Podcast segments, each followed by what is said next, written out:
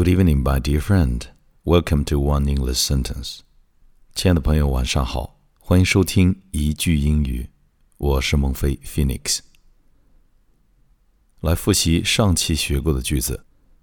如果你勇于对过去说再见，生活就会回赠给你一个新的 Hello。If you're brave to say goodbye, life will reward you with a new hello. One more time，再来一次。 If you are brave to say goodbye, life will reward you with a new hello.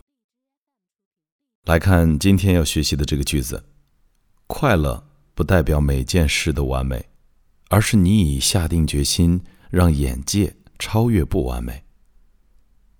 Being happy doesn't mean that everything is perfect.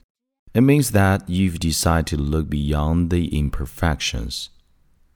Being happy doesn't mean that everything is perfect. It means that you've decided to look beyond the imperfections. 注意最后一个单词 imperfection，不完美的名词形式 imperfections.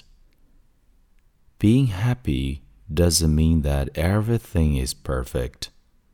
It means that you've decided to look beyond the imperfections.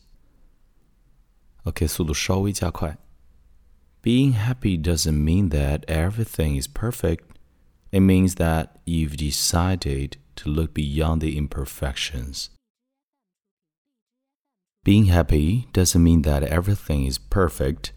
It means that you've decided to look beyond the imperfections.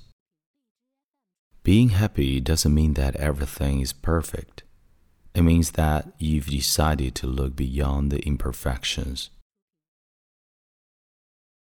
OK，关注微信订阅号“英语美文朗读”，和我一起邂逅更多暖声美文。我是你的朋友孟非 Phoenix，祝你晚安。